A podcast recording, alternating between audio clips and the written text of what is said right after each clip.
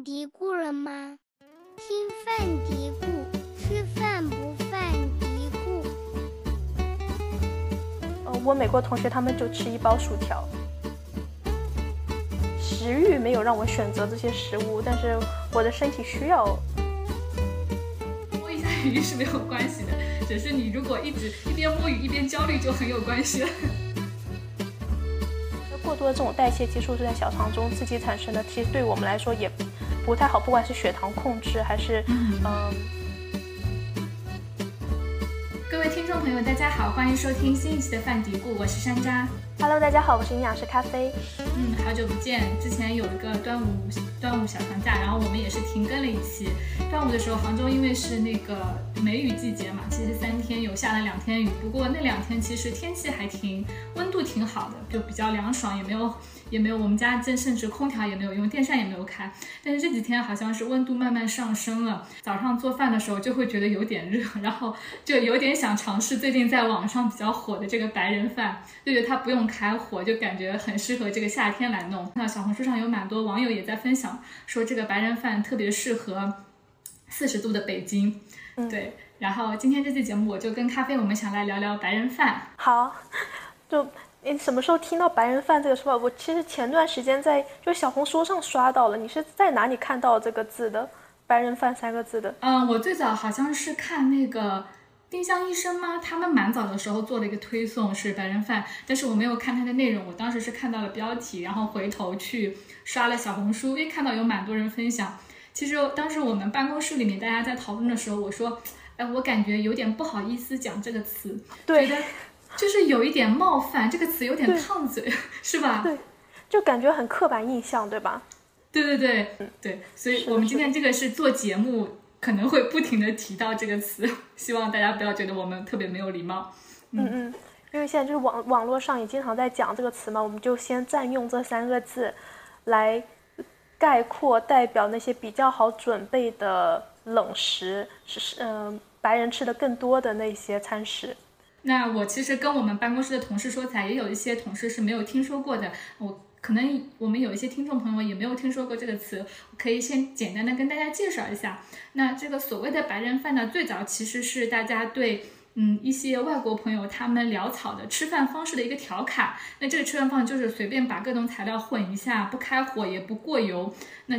大家可能基本上就能想到吃的是什么东西，最典型的就是两片面包夹一个芝士啊，夹一个火腿片，然后再夹一点生菜这样一个吃法。我在小红书上就看到有一个中国的女生，她分享的我的法国老公给我准备的白人饭，她用锡纸包好，然后呢还用手写了 hot love，然后打开看就是一个热狗。热狗三明治，然后里面一根粉红色的香肠，然后大概蔬菜绿色的几条，可能就是酸黄瓜吧，我数了数，可能也就十条都不到，就看上去很冷，一点都不 hot，这么一个 一个便当，对，就是 就就就是这样，就就典型的一个白人饭的这样一个形呃一个一个样子。嗯，虽然说就是原来如果是这样子的一个饭菜，原来在社交媒体上一般都是嗯只会被当做留学生就是做饭糊弄的一个典型，在社交媒体上被大家嘲弄啊，或者是怜悯。但是呢，这一次在社交媒体上，白人饭的风评好像是有一点逆转，就是很多人呃被很多中国打工人奉为吃饭的救星。嗯，就是因为很对很多打工人来讲，外卖也不健康，自己做饭又太累，而且没有时间。但是白人饭呢，就又简单又方便，很省事，然后可能还是比较健康的。最大的一点就是很多人觉得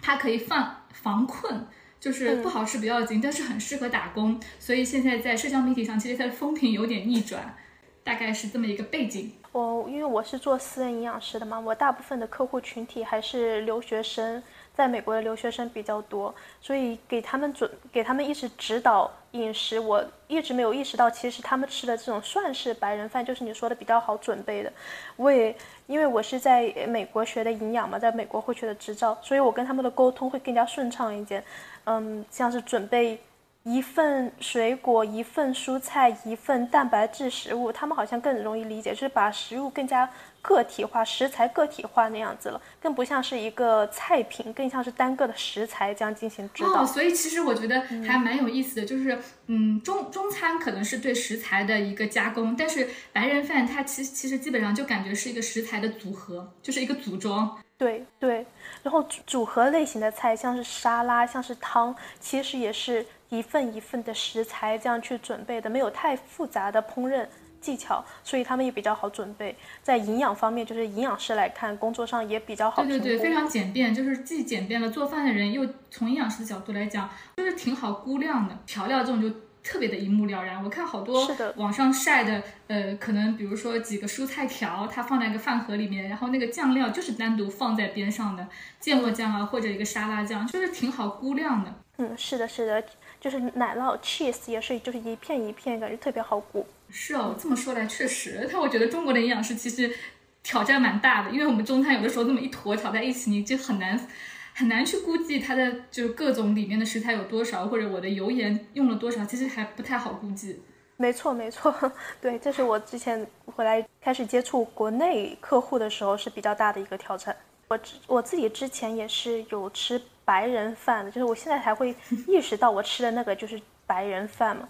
嗯，我当时看到这个词的时候，我马上想到我以前的有一个经历，就是我刚参加工作，就是在美国读完书，然后去做医院的临床医生、临床营养师。那时候我工作的时间非常的紧张。中午是我工作最忙的时候，因为那个时候是我所有病人吃饭的时间，我要去看他们吃饭，去给他们做评估，所以自己的吃饭时间是很少的。就虽然我自己是有，呃，午餐的休息时间，但是其实那个时候也大部分时间都要工作，是没有时间吃饭的。然后那个时候我给自己准备的就是在家里面早上挖一勺花生酱，然后放，再加抓一把那个小的坚果，然后拿一份水果。那个水果大部分时候是青提葡萄，因为比较好好准备。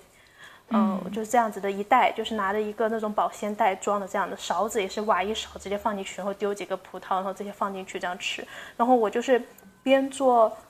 客户的那个记录，就是呃访问记录的时候，然后就一边这样慢慢的吃，就把它吃完了，可能五分钟之内吧。我也蛮喜欢蛮喜欢这种方便的食物的，特别是出去，比如说要去旅旅行，坐火车的时候，或者有的时候晚上去看个话剧什么的，一般七点半什么的时候开始从办公室去，那个路上其实我就不太愿意说找一个小饭馆坐下来吃，我就愿意这种可以拿在手上吃，一个手拿就可以吃的这种食物，就挺愿意吃这些的。嗯，对，而且吃完之后是感觉比较清爽的，就是感觉身上没有太大的负担。想起以前，呃，上高中有些同学他可能早上比较晚，然后他会把早饭带到带到教室里面来吃，就是早自修的时间在教室里面吃。说吃炒面、炒年糕那些还是挺香的。我最头痛的就是有人吃肉包，就是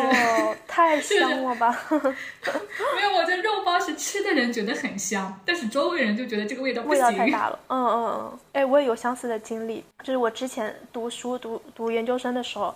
我有时候晚上做多了饭，我就会带去学学校当午餐吃，因为那我们学生的休息室那边是有个微波炉的。我有一次晚上做了饭，炒了菜，做的是咖喱饭，我印象很深刻，我就把它装到饭盒带过去了。很浓郁。对，然后在学生休息那里，我就加热了微波炉，加热了拿出来，然后我美国同学就过来说：“哎。”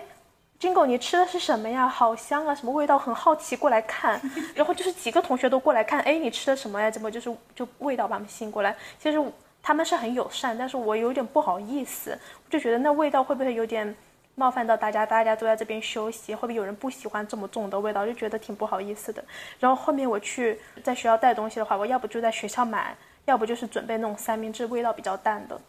再就是自己，就是我也不知道。他们会不会接受这个味道？自己吃是挺好吃的，但是他们围观实在太尴尬了。哎，那你们休息室的那个微波炉，平常大家会用吗？很少很少很少人用那个微波炉。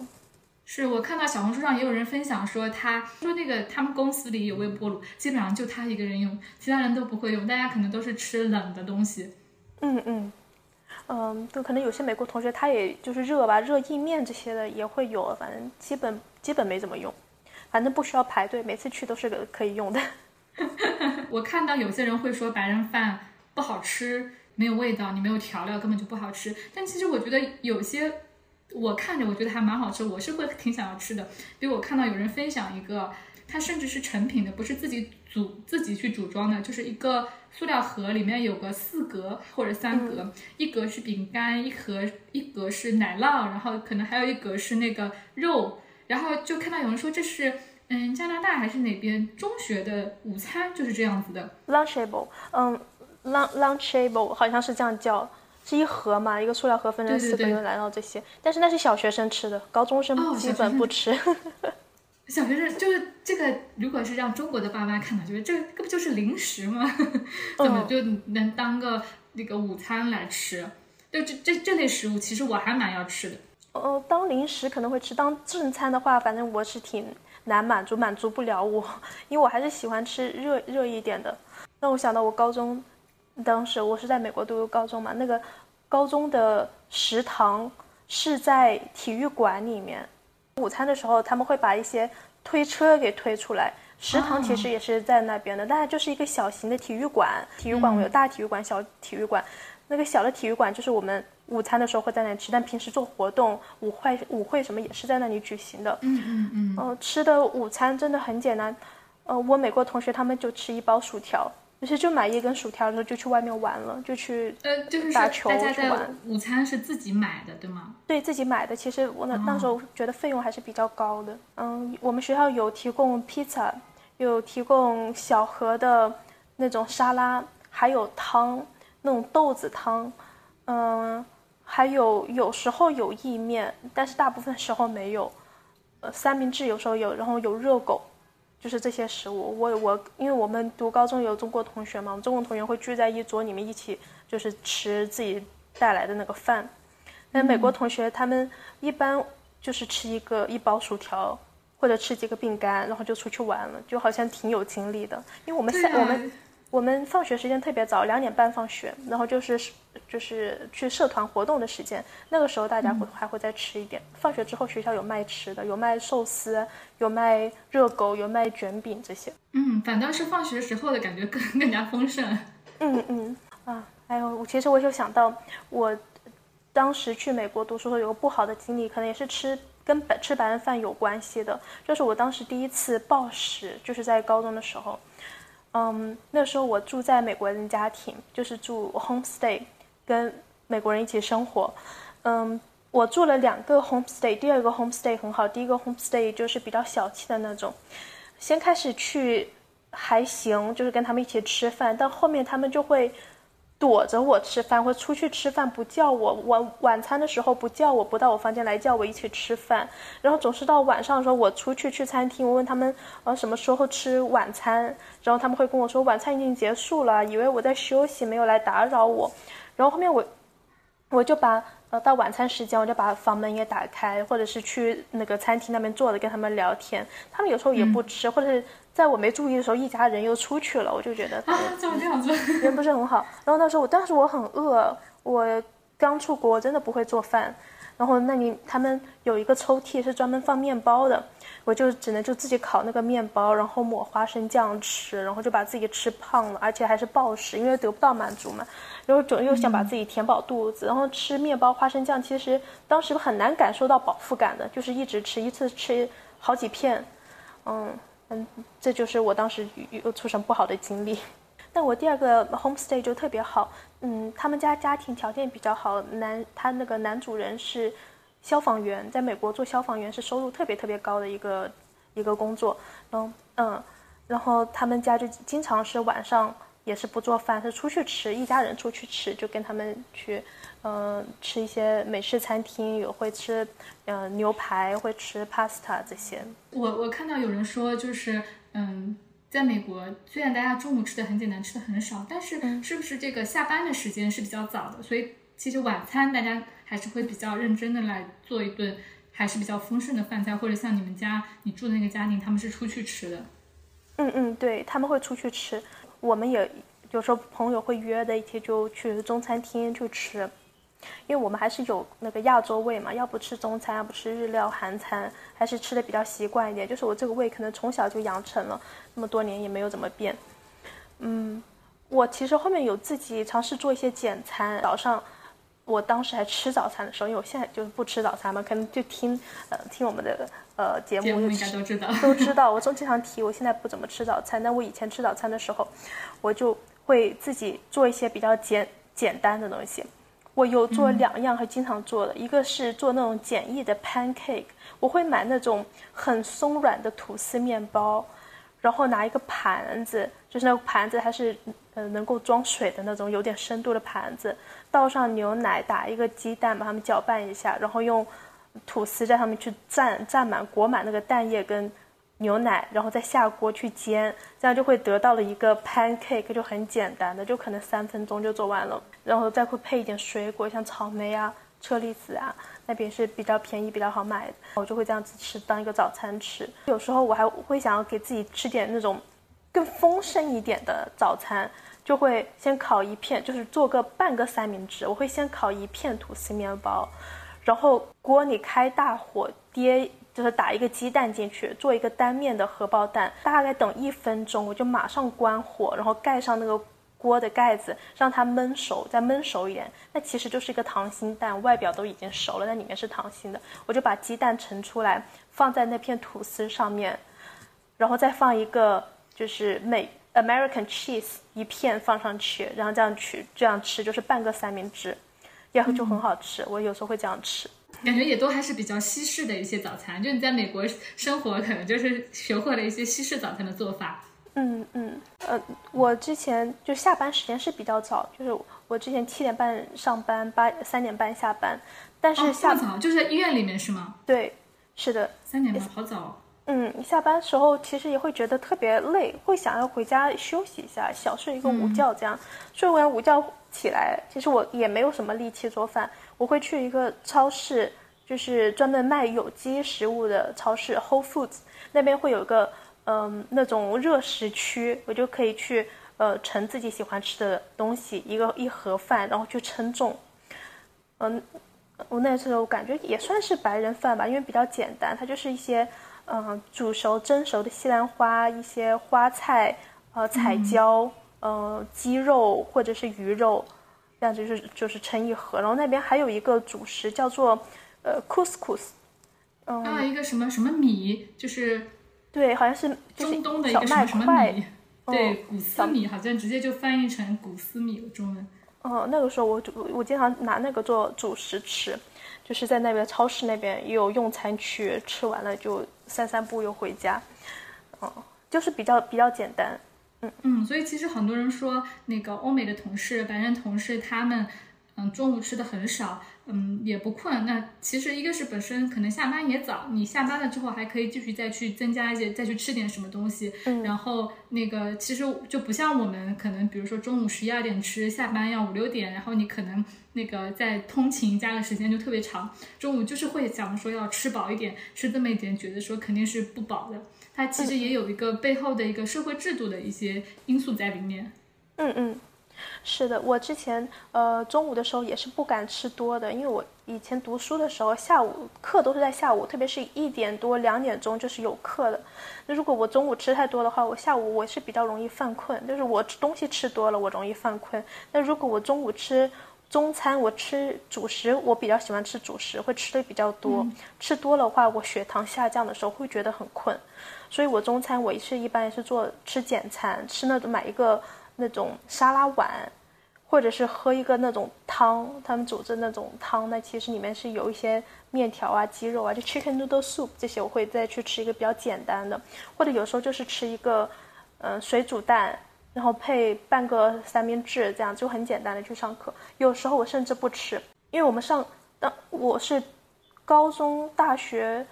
呃，高中没有，就是大学跟研究生的时候上课是可以吃东西的。很多同学都是上课的时候吃东西的，对对，其实没有味道，倒是挺适合在上课的时候吃的。是的，我先开始我会吃一点，但是后面我就直接上课前我会去学校那边的小超市买一个，呃，那有一杯一杯装的，呃，青提加上切成块的奶酪。就是青提配上奶酪，一杯一杯这样装的，我就会去买一杯。呃，上课的时候这样吃也没有味道，也方便，也不会脏手指。嗯，那是那挺好的。不过让让我想到，呃，我们研究生有个同学，他就是有点引号讨人厌，就是我们上课的时候还是比较安静的，大家吃东西也是比较安静的，不会有太大响声。但是他每次吃，他就要吃很大包的薯片，他开那个薯片袋子声音就很大，然后吃哐哧哐哧的声音也很大。啊，这样就会影响到别人，不太好。我在我印象中吃这些白人饭，就是怎么说呢？不太影响到别人，不管是味道、声音，嗯，感觉还要比较方便。你就吃完，你就可以扔了走了，也不会脏桌子的那种，也没有什么汤汁的。很自律、很无欲无求的一种餐饮的方式，感觉是。那说好吃吗？我也不觉得好吃。但吃嘛，我也要我吃，我也不抗拒。我的感觉就是。嗯，不管是我的客户，还有我个人的吃白人饭这个经历，我感觉就是我身体需要，我知道我身体需要这些营养，然后我又没有什么时间，我觉得这是快速摄入的一种方式，就是食欲没有让我选择这些食物，但是我的身体需要，我就选择了这些食物。刚刚我们前面不是有聊到这个说犯困的这个问题吗？大家总说中餐都是碳水，所以很容易犯困，但是我其实也有在看。嗯，社交媒体上大家分享的各种在海外生活的中国朋友分享的他们的外国友人给他们准备的白人饭，就我发现其实，嗯，当然，嗯，白人的这个国家其实是很多很多国家不同的国家嘛，大家的饮食文化也不一样，白人饭其实也没有一个统一的定义，所以肯定是会不一样的。但是我也看到就是有挺多人分享的他们的那个便当。呃，午餐有很多，其实也基本上都是碳水。就比如我看到有一个人，他分享的一个是她男朋友给她准备的一个，就是一盒通心粉，这个那个饭盒是细细长长的一个，然后边上就是一点点芥末酱，那基本上也是一个纯碳水的食物嘛。然后还有一个是应该是生活在英国的，然后他分享的他的女朋友给他准备的一个白人饭，他说平常他女朋友都是他们都是吃前一天的剩菜的，但是那天没有，就发现他女朋友给他准备的是。就是一盒米饭，然后边上是几片那个菠菜叶子，然后撒了一点红色的粉末。那其实基本上也是一个纯碳水的食物。就关于说白人饭到底怎么防困，然后说我们中午怎么吃比较防困，我们可以来澄清一下，或者讨论一下。嗯，对，我觉得第一点就是不能吃的太多了。当我们吃东西，不管是吃什么食物，全吃蛋白质食物，全吃油脂食物，吃多了，我们的胰岛素一样是会分泌的。就是我们的血糖还是会会有变动，还是会上去。但是当血糖下降，我们还是会觉得困的。所以这个一个是食量，就是一定要控制好自己的食量，不要吃多了。你起码真的是吃到七八分饱就够了。吃撑了，那一定是会觉得让我们觉得很疲劳、很累的。然后再就是一个是选择碳水，控制碳水的量，因为碳水它是更容易升高我们血糖的一个一个营养素嘛。所以我们中午如果呃，要吃主食的话，那就选择一些粗粮糙米，不太容易升高血糖的这些食物作为主食，那更容易防止犯困。还有，我就想到，呃，之前在美国那边吃午餐，他们配的那种午餐 combo，有些是有搭配咖啡的，就是可能会有这样的一个习惯，配一些咖啡因的饮品。就是下午也是让让我们感觉更加精神一点。像我们中国人有一些习惯是饭后喝茶，我觉得也是可以的。就是如果我们对咖啡因本身比较耐受，可能大家是为了在微博上、在小红书或微博上面蹭流博流量之类的，就会晒非常极端的，让你看上去更加没有食欲的。比如我看到有个人，他就晒了一个饭盒里面就是一根胡萝卜也没切，然后放了一点菜。就是 这种特别极端的，它并不是说要吃成这样子我才能够说不困。嗯，你控制总量，然后碳水选择合适的，其实也是可以做到。嗯，下午不那么困。嗯，在我的经历中，我看到一些白人他们吃饭，就大部分的那个白人饭，他们还是有一个规律的，还是营养比较均衡的，并不是单一的食材。嗯，像是我们吃三，像是吃三明治是比较常见的白人饭嘛，它其实就是有碳水食物，有蛋白质食物，要不是鸡蛋，要不是那个 ham，那种嗯肉片或者鸡肉片，呃有时候还会加奶酪，它其实就是营养素是非常均衡的，或者是有些嗯吃沙拉的，那沙拉有也有是有各种各样的营养素，或者是喝一个汤，或者是简单的吃嗯。酸奶搭配水果，它其实也是都是有这些营养素在的。像是如果只吃一个胡萝卜，或者是你刚刚说的，呃，一盒米饭的话，它的营养过于单一了，那其实就是并不健康。那我我的感觉，白人饭他们嗯不一定喜欢吃，就是我们尝新新新尝试白人饭的人，不一定是喜欢吃，更多是注重一个营养均衡嘛。获取到我们身体所需要的营养素，所以我们在做在尝试白人饭这一点，一定要就是注意到营养均衡，要有碳水食物。吃碳水的时候一定要搭配蛋白质，因为这样可以稳定我们的血糖，还要补充一些蔬菜或者水果。嗯，对，这个原则其实也可以用在我们平常点外卖上面。那相信大家肯定也发现了外卖的一些问题。那概括的来讲，首先一个就是主食偏多，米饭啊、面条这个量都是比较大的；再一个就是蔬菜是偏少的。可能就是几片菜叶子，然后呢，还有很多呃肉类蛋白质的食物是偏少的，单品的食物里面，特别是，那咱们大家知道这些问题之后，其实是可以有针对性的做一些改进，比如说我额外再点一份蔬菜啊，然后加个蛋之类的一个操作。当然，对有些人来讲啊，特别是在大城市里面，你加了菜、加了蛋、加或者加了肉，那这一餐外卖的成本就上去了。那我从既要节省时间、节省成本，又可以相吃的相对更健康那个角度来讲，我觉得白人饭是一个可以尝试的方式。回家了之后，晚上那一顿有时间的话，是可以好好的吃一点，把中午没有吃到的东西再补上的。那这也是一种见招拆招、能屈能伸的智慧嘛。我有看到，呃，小红书上面有人发吃白人饭，它能够达到减重的一个效果。那其实主要是还是要看吃的量嘛。嗯，我想到，嗯，之前有很多研究，就是在研究大学新生他们的体重变化，普遍大学新生的那个体重都是会上涨的。但是我当时看的这样的研究是在美国做的比较多，因为在大一大二，大部分的学校是要求你一定要在食堂吃饭的，要去买这个 meal plan。那学校食堂它的选择特别多，有。其实有西餐，也有中餐，有世界各地的一些美食，其实都有的。就是你在有一刷卡进去，你可以随便吃，也有是那种你刷卡就是按照那个价位去买的，那其实很容易就吃多了。所以我们当时要去吃这种西方食物的时候，第一个也要看一下这个食食物它是不是引号健康的，对你是有帮助的。再就是我们还是真的要控制这个食量。嗯，我之前因为工作没有时间吃饭嘛，吃的就比较快。但是其实我我的胃是饱的，我的营养素是吸收足够的。但是我下班了，我还是想去吃点别的，就是因为我的情感上、我的情绪上没有得到满足，那不是我喜欢吃的食物，我内心没有得到满足，我就很容易再去吃别的。其实这样对我的体重控制是没有帮助的，对我的健康也没有帮助。嗯，所以。后面我就了解营养越来越多，一个什么样的饮食对于我们来说是最好的呢？就是它对于你来说相对健康，并且你能够长期坚持下去的。那很显然，对于我个人案例来说，白人饭我坚持不下去，嗯，多吃了，我身体、身体和心理都有排斥的作用，就有点就是抗拒的那种感觉。我还是要吃一个自己长期能够坚持的，偶尔吃可以。就像是我午餐没有时间吃，那我晚餐我还是能够去挑点自己喜欢吃的东西。我看到网上也有人在讨论嘛，就是大家会有两个两派意见，一派人会觉得说，哎，你不要这样经，你不要这样吃啊，你只要这样吃到最后，你这个食欲都没有了，就是很担心，觉得说白人饭就不好。还有一些人呢，会觉得说，嗯，我吃白人饭，我比如说午餐吃白人饭，然后呢导。会让我在吃别的食物的时候，我觉得这个食物更好吃了。我吃其他食物的时候，我的食欲更好了。那跟这个这一派观点比较相似的呢，是另外一些人，他们会觉得说，呃，我尝试吃的白人饭，尝试了白人的这些吃法之后，我突然会觉得说，哎。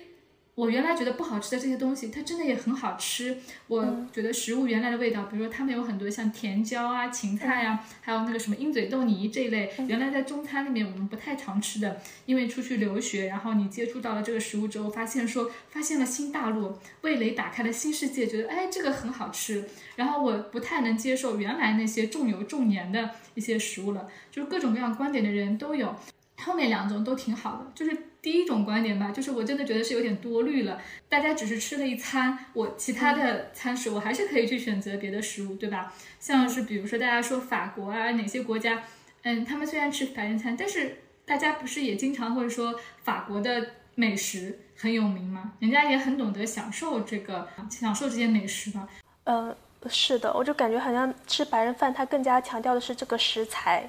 你要吃哪一类食材？其实就是因为我在就在美国学的营养，我特别能够理解到这个白人饭的一些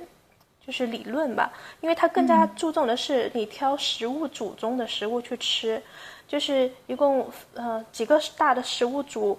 蔬菜、水果、蛋白质食物、奶制品，嗯，还有主食这几个食物组。像是吃白人饭，他就会在每个食物组里面挑选这些挑选一些食材去吃，嗯，然后调味料就是看放的是比较少一些的，就是嗯大家印象中的白人饭调味料是比较少一点的嘛，更加注重这个食材本身。嗯，像是嗯。吃中餐，有些很多菜品它是混在一起的，比方说饺子，嗯，比方说粽子，就是不太好去定义它是属于主食类呢，还是蛋白质类呢？所以对于我们有特定健康需求，比方说控血糖或者是有其他的增肌需求的人，就是比较难去分辨这一类食物它是归属于哪个食物组，我应该吃多少份。嗯，这这些会有一些挑战跟困难的，所以像是追求健康的一些新一代的年轻人，他们更想去这样吃白人饭，对于他们来说更简单，更好去控制自己摄入到身体中的那个是什么样的食物，摄取了具体的哪一些营养。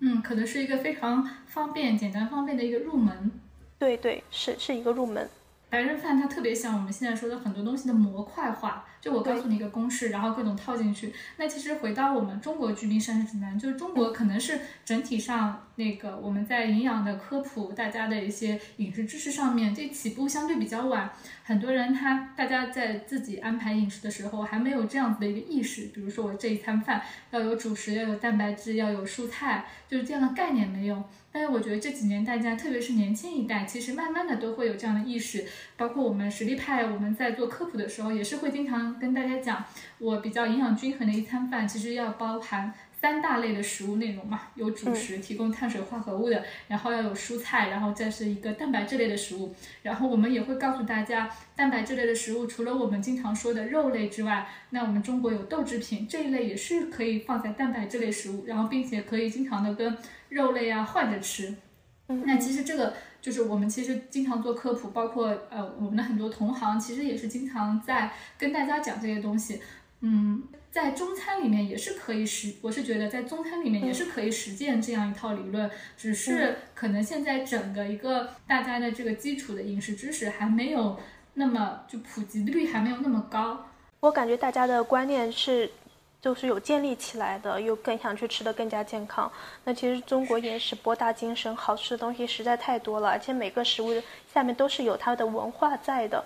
所以就是就是中国饮食跟自己的文化是分不开的。但是我们现在就是更加去注意怎么样把现有的饮食习惯把它变得更加健康一点，就比方说。呃，螺蛳粉它是一个很有特色的地方美食，就是我们很多人很喜欢吃螺蛳粉，但是它这个粉的量，或者是说土豆粉啊、酸辣粉这些粉的量是比较大的，就是一般对于平均成年人来说，主食不要超过一个拳头，就煮熟的那主食不要超过一个拳头的大小，但是一般一份，比方说螺蛳粉就过大的那个量，也可能蛋白质的量没有呃摄入足够，所以现在我会一般教给客户一个比较好记的公式，也是很。就是现在营养师在推崇的一个公式，就是二比一比一，呃，蔬菜占呃两就是两倍，蔬两二是蔬菜，一是蛋白质食物，再就是一是主食，这样的一个公式去搭配，这样是更好控制我们的血糖的，也能够控制让我们这个饮食更加均衡。所以像是我们在吃呃粉类的这些食物的话。我们可以做分享，是分享一下这个粉，然后多加两个，多加一个鸡蛋，两个鸡蛋，然后多吃一些蔬菜。这可能是我们现在中餐外卖比较常见的一个问题哦。我今天在想这个问题哦，是不是跟我们那个计划经济时代遗留的一些这个有关啊？就是我们以前说粮票嘛，大家一般都是按二两计的，粮食一般就是二两面、二两饭什么的。嗯，那外面很多吃面条啊、吃米线这一类，基本上可能一份面就是二两，就我之前还看到有很多人在说二两重庆小面到底是多少？可能在我们计划经济时代，特别是肉类啊、油脂消这个消费是比较少的，我供不上那么多。那主食真的就是我们主食一日三餐提供能量的主要来源，所以主食的量是。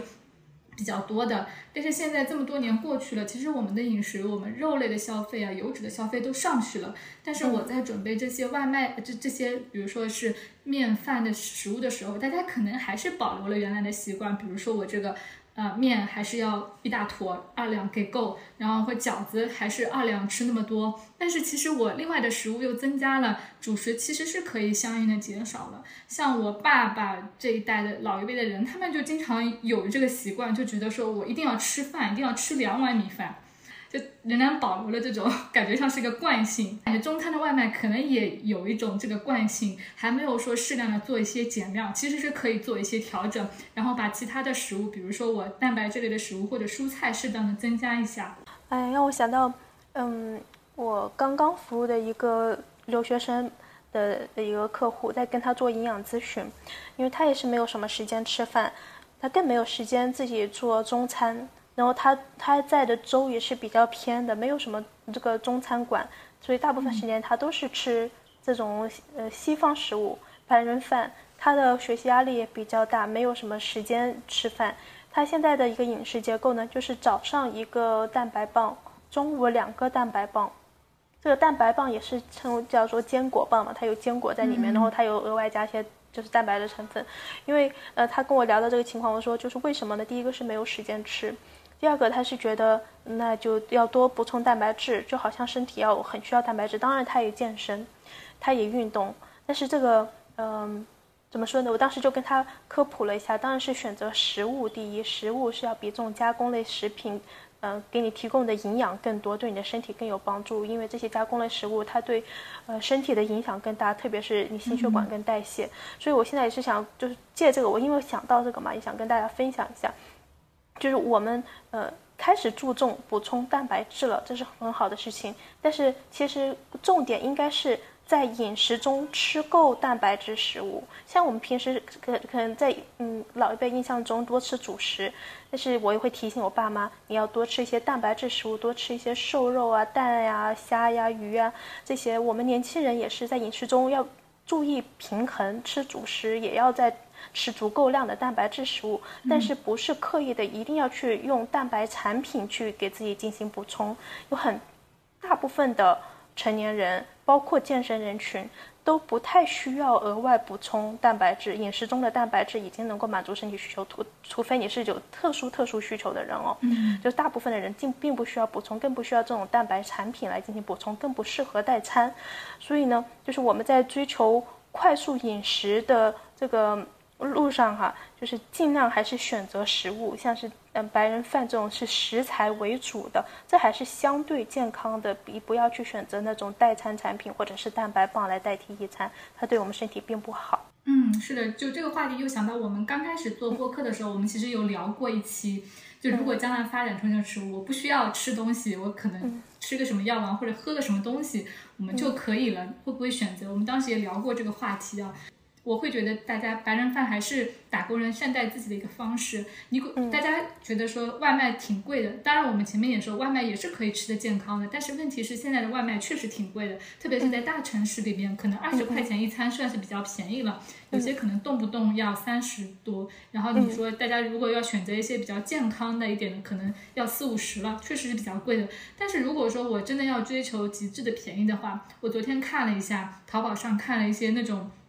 全营养的代餐产品，国内我们之前有接触过一个品牌，嗯，也是我们做测评的时候看过那个牌子，它叫若饭，他们就做的是一个广告叫液体便当，它其实就是喝一瓶你就可以代替一餐，它的营养什么的，就是就做的比市面上的所谓的代餐其实是好挺多的，它就把加各种成分进去，然后让营养素都能够达标嘛。这个成这个东西我算了一下，它的价钱我基本上也可以做到十块到十五块左右，那其实也算是比较便宜的了。它可能营养上是会比那个白人呃比外卖更好，但是它是不是更健康？我觉得是值得讨论的。就首先这个液体的形式，我就觉得是挺不好的。如果长期不吃东西，那其实是会导致我首先就是牙齿这边的肌肉可能都会萎萎缩，然后我的肠胃功能也会慢慢的退化，导致你之后。再要来吃东西，其实是要一个很长的适应过程。这个就好像小宝宝嘛，最开始我们是从那个液体的食物吃奶开始，然后才要慢慢的从那个糊状的，然后过渡到颗粒状，再过渡到固固体食物嘛。其实是我这个肠胃慢慢的在成长。那现在我们已经是成人了，然后我这个肠胃啊，我的整个消化系统，我的牙齿都已经锻炼到可以让你去吃固体食物了。如果我整天喝这样的液体东西，难道你要回到？回到你的婴幼儿状态，我觉得这个这个，那从这个角度来讲，我就觉得，嗯，白人饭还是一个比较好的，就是一个折中的方式吧。如果大家没有时间去准备饭菜，又觉得外卖太贵的话，就是还是有很多可取的地方的。嗯嗯，是的，是的。嗯，关于这个液体饮食，我也想再做一些补充。它其实从几个方向都是对，嗯，我们身体健康是有很大的威胁的。就是第一个，嗯，很多液体饮食它会推崇一个作用，就是体重控制，嗯，它也许能够短期能够帮助我们控制体重，因为它是控能量的嘛，其实是做到一个限能量的饮食。但是，一般限能量饮食，你减重速度过快，就是一周如果减了超过一公斤，就普。平均来说，哈，超过了这么这么就是这么快的减重的话，身体很容易进入一个脱水的状况，那就增加了肾结石的风险。所以这个呃，对于体重控制来说，这一点不是特别好。然后再就是一个代谢，就是这种液体它进入小肠的速度过快了，小肠作用会刺激我们产生很多的激素。那过多的这种代谢激素是在小肠中刺激产生的，其实对我们来说也。不太好，不管是血糖控制还是嗯呃油脂的去分解啊，其实都是不太好的，因为我们这个速度太快，吸收速度太快，然后再就是我们其实很难得到心理上的满足，很容易刺激暴食，这是另外一个风险。所以我就觉得，呃呃，而且就是液态饮食，有些它是有这个热量的，菜我们在短时间内快速吸收这一部分的热量，但是没有嗯。去消耗这些热量，那这些热量就会成为脂肪储存起来，其反倒适得其反。所以，就是液态饮食一定不是一个长期的解决方案。就是偶尔你实在没有办法了，你吃吃一下，那嗯，我们身体需要这些营养，但是长期真的不太行。一天不不建一个星一个星期我都不建议吃超过两次。大家因为它有这个营养很全面啊，很方便，然后买它的话，还是需要去考虑考虑这个一些风险的。嗯嗯，是的，就是如果真的是没有时间做饭，为了方便的话，那其实这种简易做的，呃，营养各大营养素又均衡的白人饭，其实是一个选择。如果你不追求味道、个口味的话，只是为了补充营养的话，那是一个选择。我就今天特意看了一下，我今天早上做饭我花了多长时间？我一般五点半左右就起床，基本上在六点左右我就把我今天要带的饭我就准备好了，做好自己的饭，然后我也把早饭做好了，然后我会去去遛狗，然后大概二十到三十分钟左右时间回来，然后我就觉得这个时间并没有大家想象的长。我早饭是现做的，然后中午带的饭我也是现做的，那基本上二十到三十分钟时间我就搞定了。这时间其实我觉得。嗯，并没有很久。大家有的时候觉得说做饭很费时间，可能是一种，也是一种刻板刻板印象，觉得做饭很费时间。然后包括洗碗吗？你说这些时间包括洗碗清洁吗？嗯，有的时候没有，有的时候因为锅锅还烫，我可能就不马上洗，可能等锅凉一会儿，然后我或者先倒个水，然后等遛狗回来，吃完早饭之后再来洗。但也很快，就是我觉得它没有花太太长时间，而且，嗯，再一点就是，我有的时候觉得做饭也是一种放松，就是做饭它不需要太动脑子，它需要一点动点脑子，但是它不需要太动脑子，对不对？就其实是，比如说你一天特别高强度的工作回到家里之后，我做个饭，包括我也挺喜欢洗碗的，我就觉得是一个简单重复劳动，是可以有一段时间放空，做饭也是这样子的。嗯，我我在想说，大家觉得说，嗯，平常工作很累了，回到家还要做饭，觉得说我宁愿这个时间我去刷刷短视频放松一下。但是我会觉得做饭其实也是一个放松，就做饭它是一个，除了说我做饭这个过程是放松之外，我觉得做饭它是一个。在我们生活当中最容易得到成就感的一个方式。就你把一个东西做出来，它就是一个小小的成就感。那就我们其实挺需要成就感的嘛。你每天做个工作，这工作可能要很久才会有个结果，时间很长，它是不那么容易让你每天都有这样的成就感。但是做饭这个成就感，它真的是太容易得到了。你稍微做一做，做成了，做熟了，就还不赖。它就是对你有一个成就感，这这个东西就好像药一样。大家说这个工作很累，你可能是需要一些止痛药，或者说一些兴奋剂。那我觉得做菜的这一点小小的成就感，它其实就是一个，可能就是一个药。我我是觉得这个方法是好，且是嗯最容易得到的一个方式。所以我还蛮鼓励大家说，是不是可以尝试一下说，嗯，把做饭作为一个放松的一个方式，其实也是挺好的。像山楂这个饮食习惯。嗯，生活习惯就是很健康，也很自律，很多人的理想情况。但是现在我接触到的身边很多人，他们比较头痛的一个问题，头比较大的一个困难就是没有时间，没有足够的时间睡觉。早上是起不来的，然后晚上也可能因为工作一些其他的原因，没有办法那么快入睡，就是睡眠时间不够，所以。嗯，早上的时间宁愿多睡一会，下班回家有时间也希望希望自己能够睡一觉，小眯一下。嗯，所以就是要看一下自己的生活状态，跟自己的生活状态而定。如果真的是，嗯，因为睡眠也是同样重要的嘛。如果把睡眠能够满足了，把时间挪挪给了睡眠，我们的情绪、身体也都会更加健康。那饮食上面是可以。在满足自己营养摄入的情况下，选择健康的饮食、健康的食材，那可以选择像白人饭，这是一个选择。但是，当然是最终我们理想的情况，都是能够睡得好，也有足够的时间给自己做饭，有规律的生活习惯。嗯，现在呃，我就觉得这是很好，这是一个目标吧。读研究生的时候，在东大，我。同一个导师下面有一个有一个学姐，她的睡眠让我认识到了说，其实我们睡眠是有各种各样的形式的。她基本上八点多就要睡觉，就是我们如果晚上我们这个嗯导师的同学一起去聚会，他就坐在那里就是打瞌睡，然后我们导师就说，哎某某某你又要睡了是吧？他就是属于晚上八点多就要睡，然后早上可能就凌晨起来工作的那种人。我们原来就觉得说是晚上可能九十点能睡觉，早上六七点起床那种模式嘛，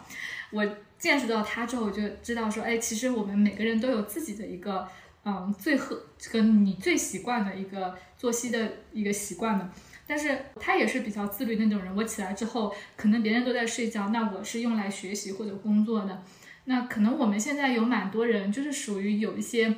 嗯，我虽然这个时间省下来了，但是我其实这个省下来的时间没有去休息。大家可能就是会被一些，嗯，比如说短视频，吸引了。嗯，那这些东西，你刷完之后流量是别人的，那其实对自己是对对自己是没有什么留下什么东西的嘛。就其实还是说，我们可能有的时候也不知道怎么样好好休息。如果真的把这个时间用来休息，我觉得是挺好的。可能有的时候我们是需要说，嗯，稍微控制一下自己在那些看似是休息，但实际是消耗了我们更多精力的这些事情上面。当然，我觉得很多时候我们摸个鱼也没有也没有关系的，就是人生肯定是需要一点摸鱼的时间。做个白人饭可能也是摸鱼，但是没有关系啊。我摸了这次鱼，我其他的饭，我比如说我周末有时间，或者我哪天下班早了，我还是可以好好的吃一顿。我看到网络上有蛮多人在卖惨，白人饭其实也有很多可取之处的，它可能是让我们至少让有些人吃的更健康了，或者你也发现了说食材的一些新的味道。我摸 摸一下鱼是没有关系的，只是你如果一直一边摸鱼一边焦虑就很有关系了，坦然一点就得了。嗯，是呢。我们结束之前，我有一点还是想要跟大家，嗯，来讨论一下的，就是一点还想跟大家分享的，就是我们所说这个白人饭是就社交媒体上给他取的一个名字嘛。就是来，我们把它定义为比较好准备的这些餐食，然后以原食物、原材料为主。那这一点呢，想要跟大家说一下，不要误解为白人饭等于西方饮食，就是西方人普遍吃的东西。就西方饮食，它是一个饮食结构的词，一个词，它来形容呃经常吃快餐，呃嗯，像炸鸡呀、薯条啊、披萨呀这些食物为主，呃，这些食物称为西方饮食。这不等于我们今天说的白人饭。嗯，在在很多的研究，它在对比哪一种饮食结构对于我们人类来说更加健康。那现在排名第一、第二的就是地中海饮食和德苏饮食，它也是宣传的。嗯，多吃蔬菜为主，豆类食物，呃，少吃红肉这一类食物嘛。像是西方饮食，一般是跟他们作为对比，就是嗯，健康指数没有那么高的一个饮食，所以一定要区分，白人饭不是西方饮食。嗯，像是我们说的，呃，地中海饮食、德叔饮食，它其实也是把食物划分为各种食物组，然后在它推荐的这个食物组中去挑选适应的食材去吃。我们今天聊的差不多，好，那我们今天就聊到这里，希望大家都能够好好享受自己的午餐。大家拜拜，拜拜，拜。无论世界再纷扰，一日三餐中总是蕴藏着治愈自己的力量。和食物做朋友，用健康过生活。欢迎关注我们的饮食科普公众号“实力派 Chestnut Mates”，小红书营养师小栗子。母婴营养公众号雅米孕育 New Care，小红书养娃小天才辣老师，助力专业医学营养师职业发展公众号营养工会 Nutrition。好的，那我们下期再见啦。